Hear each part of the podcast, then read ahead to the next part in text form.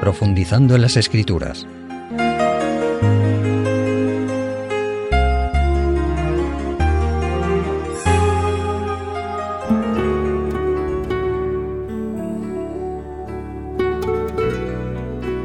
Estimados amigos, el tema de hoy lo he titulado Reflexiones sobre las bebidas alcohólicas. La adicción a las bebidas alcohólicas es antiquísima, comenzando por el vino, la más antigua de ellas.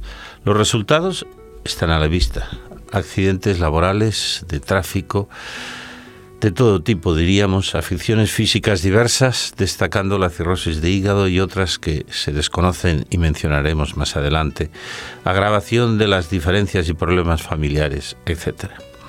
Muchos son los que avalan la postura de ser equilibrados o moderados en la bebida y se aferran a algunos estudios médicos que presentan los beneficios del alcohol sobre el corazón. Una de las virtudes que la Biblia destaca en el creyente es la temperancia o templanza, que es ser moderado y equilibrado con lo bueno y abstenerse tajantemente de lo perjudicial. La temperancia o templanza abarca todos los aspectos de la vida del hombre, la comida, la bebida, el trabajo, el descanso, las relaciones, etc. Precisamente en la epístola a los Gálatas, en el capítulo 5, al final de la mención del fruto del Espíritu, el apóstol San Pablo menciona la temperancia o templanza, que es traducida en las versiones modernas por dominio propio, o sea, autocontrol. Lo que nos indica que el ser humano débil y pecador solo puede abstenerse de lo perjudicial en lo moral y físico gracias a la presencia de Dios, del Espíritu Santo en él. El dominio completo de cada pasión o apetito solo es posible con la ayuda divina y nuestro dominio propio. Estimados amigos, en la revista Adventist World de diciembre de 2011 aparece un artículo cuyo autor es el doctor Peter N. Landless, prestigioso cardiólogo nuclear norteamericano. Quisiera compartir con vosotros el mensaje básico de dicho artículo, pues lo considero muy valioso para nuestra salud y nuestra vida. Habla de los peligros de las bebidas alcohólicas. Y menciona al principio seis razones para no tomar bebidas alcohólicas. Primera, dice así el doctor Landless, el alcohol es una toxina y daña el cuerpo. Segundo, el alcohol es potencialmente adictivo, causa adicción de la que no es fácil liberarse. Tercero, el alcohol es un carcinógeno probado que causa diversos tipos de cáncer. Cuarto, no existe un nivel seguro de consumo que permita evitar los numerosos efectos secundarios perjudiciales de la bebida.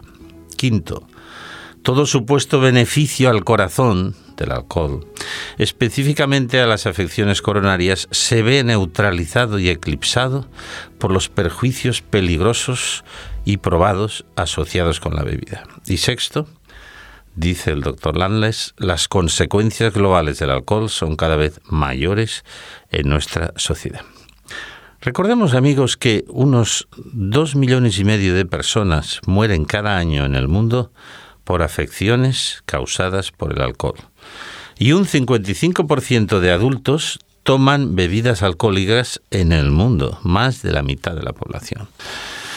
También un 4% de las muertes están relacionadas con el alcohol, ya sea por heridas, cáncer, enfermedades cardiovasculares, cirrosis hepática, etc. En el mundo, el 6% de las muertes de los varones se relacionan con el alcohol y el 1,1% de las muertes de mujeres también. Con datos de la Organización Mundial de la Salud entre 2001 y 2005, se nos revela que en el mundo cada persona mayor de 15 años consume 6,3 litros de alcohol puro al año. El equivalente, claro está, al alcohol puro. Fijaos la cantidad de bebidas alcohólicas que han de tomar. En muchas partes del mundo se está incrementando el consumo de alcohol entre jóvenes y adolescentes a los que perjudica especialmente por estar en la etapa de desarrollo.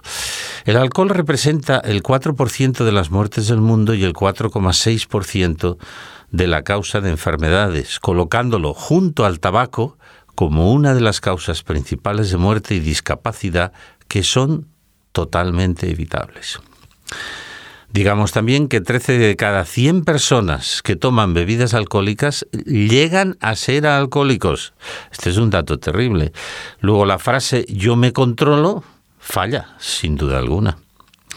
La Biblia nos da valiosas recomendaciones respecto a la salud, al autocontrol, como ya hemos visto, y a las bebidas alcohólicas. Vamos a leer un texto importante del apóstol San Pablo que lo hallamos en su primera carta a los Corintios capítulo 3 versículos 16 y 17. El apóstol Pablo aquí hace una pregunta a los creyentes de su tiempo y dice, ¿no sabéis que sois templo de Dios y que el Espíritu de Dios habita en vosotros?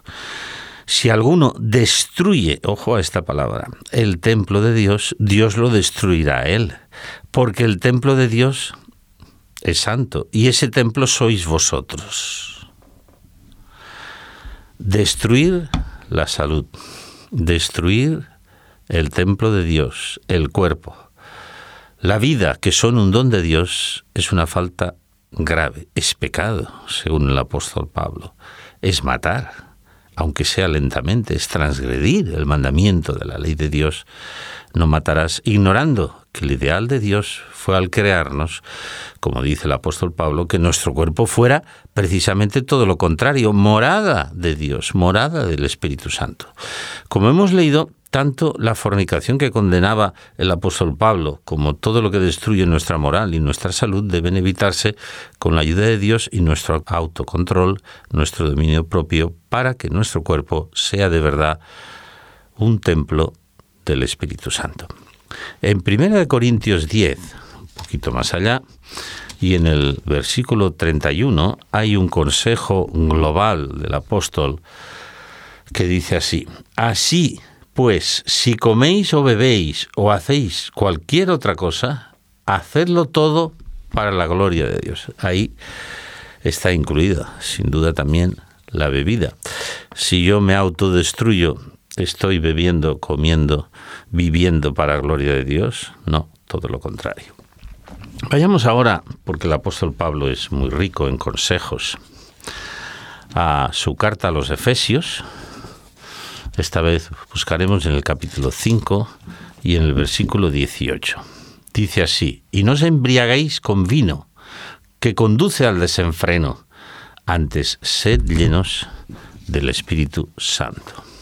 Vemos que el apóstol Pablo sigue insistiendo en el tema del cuidado de nuestra salud y de los perjuicios de bebidas alcohólicas. Y ahora pasemos al Antiguo Testamento. Yo quisiera que fuéramos al libro de Proverbios, donde el sabio Salomón tiene para nosotros, valga la redundancia, sabios consejos sobre el tema. Leeremos solo algunos textos, ya que no podemos hoy hacer un estudio exhaustivo de este tema en la Biblia, pero veréis qué interesantes son. Capítulo 23 de Proverbios, a partir del versículo 29 dice así el sabio Salomón, ¿para quién es el ay? ¿Para quién el dolor? ¿Para quién las rencillas? ¿Para quién las quejas? ¿Para quién las heridas de balde? ¿Para quién los ojos amoratados? Para los que se detienen en el vino, para los que buscan la mistura, no mires al vino cuando rojea, cuando resplandece su color en el vaso. Sí, entra suavemente, pero al fin morderá como serpiente y como víbora dará dolor. Tus ojos verán cosas extrañas, y tu corazón hablará perversidades. Serás como el que yace en medio del mar o como el que está en la punta de un mástil de un barco. Dirás, me hirieron y no me dolió, me azotaron, pero no lo sentí. En cuanto despierte, volveré a pedir más. ¿De qué forma tan magistral Salomón expresa los efectos de la bebida?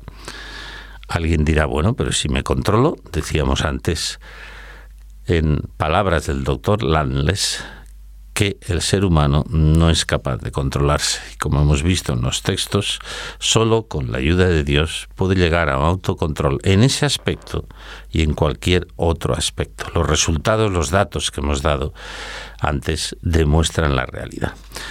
Busquemos ahora el capítulo 20 de Proverbios, donde leemos, El vino es burlador y la cerveza alborotadora. El que por ellos se desvía no es sabio. También en otros capítulos el apóstol San eh, perdón, el sabio Salomón habla de eh, que no era recomendable en su tiempo y en ningún tiempo que los dirigentes, los reyes, dice él, tomaran bebidas alcohólicas porque necesitaban tener su mente centrada para tomar decisiones. Por lo tanto, eh, con esos cuantos textos que hemos leído, hemos visto realmente cuál es la idea, el consejo de las Sagradas Escrituras. Digamos que el cáncer, que es una de las principales causas de muerte en el mundo, como vimos, tiene una relación estrecha con la bebida. Es algo que a veces mm, se subestima. Se estima precisamente que el 10% de cánceres en hombres y el 3% en mujeres se pueden atribuir al consumo de alcohol y podrían evitarse. Existen evidencias sólidas que relacionan el alcohol con el cáncer de mama y de colon, sigue diciendo el cardiólogo Dr. Landles. El alcohol, además de generador de accidentes laborales y de tráfico, como hemos visto, es también la principal causa de retraso mental evitable. Y los hipotéticos beneficios del alcohol, de los que hoy tanto se habla, no son tales, sino perjuicios, y responden al hecho real de la bondad de la uva negra especialmente y también de la uva blanca sobre la salud humana. Tomemos uva, pero no bebidas alcohólicas.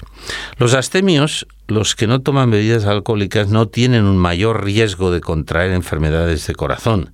Un reciente estudio del doctor Boris Hansel indica que los resultados cardíacos positivos en bebedores moderados no se deben a las cualidades protectoras del alcohol, sino a que su estado de salud promedio y su estilo de vida saludable es mejor que el grupo de comparación de los astemios utilizados. Hagamos una pequeña pausa y luego seguimos. Conoce nuestros interesantes cursos en www.ofrececursos.org y solicita los que más te interesen de forma totalmente gratuita y sin ningún compromiso. Recuerda www.ofrececursos.org.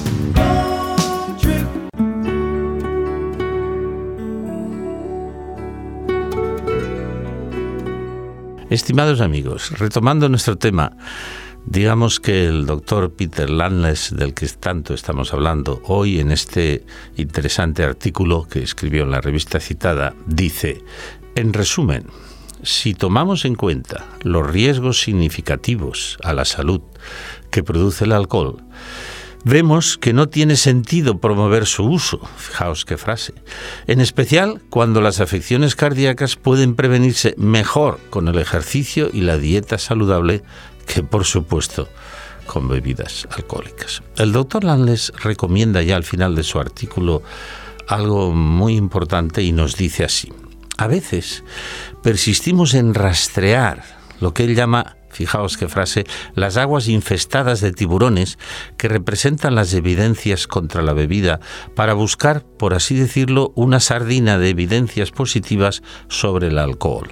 Tenemos un plan que nos protege y que incluye decisiones inteligentes, ejercicio físico equilibrado y adaptado a la edad, también descanso, alimentos sanos y saludables, aire puro, sol, agua pura por dentro y por fuera, confianza en Dios, apoyo social, una buena dosis de optimismo y por supuesto temperancia, que por definición nos anima a abstenernos de todo lo dañino y usar con equilibrio lo bueno y saludable. La temperancia de la que hemos estado hablando, que repitamos, es abstenerse de lo perjudicial y ser moderado con lo bueno, y que se vive gracias al poder que nos da en su gracia el Señor Jesucristo, es el fundamento de una vida llena del Espíritu, que se traduce en una vida libre de alcohol y los males que lo acompañan, libre de tabaco, de droga y de tantas cosas perjudiciales a la que nuestra sociedad tristemente es adicta. Sí, mis amigos, me ha encantado la pregunta final que hace en su artículo este prestigioso médico creyente, este prestigioso cardiólogo, el doctor Landles. Él nos pregunta a ti y a mí, a cada uno de nosotros. ¿Deberían los astemios, dice el doctor Landles, comenzar a beber? Y responde, sobre las bases de las evidencias, por supuesto que no.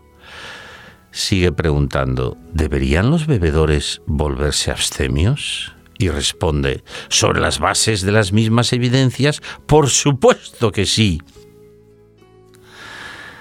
Ya concluyendo nuestra reflexión de hoy, que tan importante es para nuestra salud y nuestra relación con Dios, vamos a leer en Primera de Corintios capítulo 6, versículos 19 y 20, volviendo a los consejos del apóstol San Pablo. Ese texto es bastante paralelo al que leímos antes en 1 Corintios 3 y nos dice lo siguiente. ¿No sabéis que vuestro cuerpo es templo del Espíritu Santo? que está en vosotros, que tenéis de Dios y que no sois vuestros, porque habéis sido comprados por precio. Por tanto, glorificad a Dios en vuestro cuerpo. ¿Qué está diciendo aquí el apóstol Pablo? Además de recordarnos una vez más que nuestro cuerpo es templo del Espíritu Santo, o debe serlo, y este era el ideal de Dios, dice que hemos sido comprados por precio. ¿Quién pagó ese precio? ¿No fue nuestro Señor Jesús en la cruz? Quien, muriendo por los pecadores, consiguió que el pecado no llevara a la muerte eterna al ser humano. ¿Qué precio más grande y más valioso pagó Jesús? El texto dice, este y el anterior que leímos antes, no sois vuestros. ¿Qué quiere decir? Yo no soy el dueño de mi vida, el dueño de mi salud. Yo no puedo decir cómo bebo, hago lo que me da la gana, porque yo con lo mío hago lo que quiero. La vida no es mía, es un don de Dios. La salud es un don de Dios. Qué interesante es esto. Qué pena que muy pocos lean estos textos y acepten estos principios porque habéis sido comprados por precio, glorificad a Dios en vuestro cuerpo, absteneos, lógicamente, de todo aquello que es perjudicial para vuestra salud y para vuestra vida. Sí, amigos, tenemos alimentos y bebidas saludables, usémoslos. Tomemos zumos de fruta, no comercializados, sino naturales, usemos la uva y el mosto. El fruto de la vid que citan los evangelios que nuestro Señor Jesucristo usó en la Santa Cena o comunión que tuvo con sus discípulos antes de su muerte en la cruz y que representó y representa su sangre vertida en la cruz por nuestros pecados. Vamos a leer ese texto. Es un texto muy interesante en el Evangelio según San Mateo capítulo 26 y el versículo 29. Era la Santa Cena y nos dice así, y os digo que no beberé más de este fruto de la vid hasta aquel día cuando he de beber vino nuevo con vosotros en el reino de mi Padre. Yo no sé vosotros, pero yo muchas veces al leer ese texto he dicho, Señor, yo deseo participar de aquella santa cena en el reino de los cielos y tomar allí ese fruto de la vid o mosto con Jesús y con todos los redimidos. Yo os hago una cita para que podamos un día estar allí. Y mientras que el Señor nos ayude y nos dé equilibrio y dominio propio para abstenernos no solo de las bebidas alcohólicas, sino de todo lo que es perjudicial y tener una vida de equilibrio para ser más útiles en nuestra sociedad, en nuestro alrededor, en nuestra familia, en nuestro trabajo y en nuestra vida que el Señor nos ayude en este objetivo, mis amigos, hasta el próximo encuentro.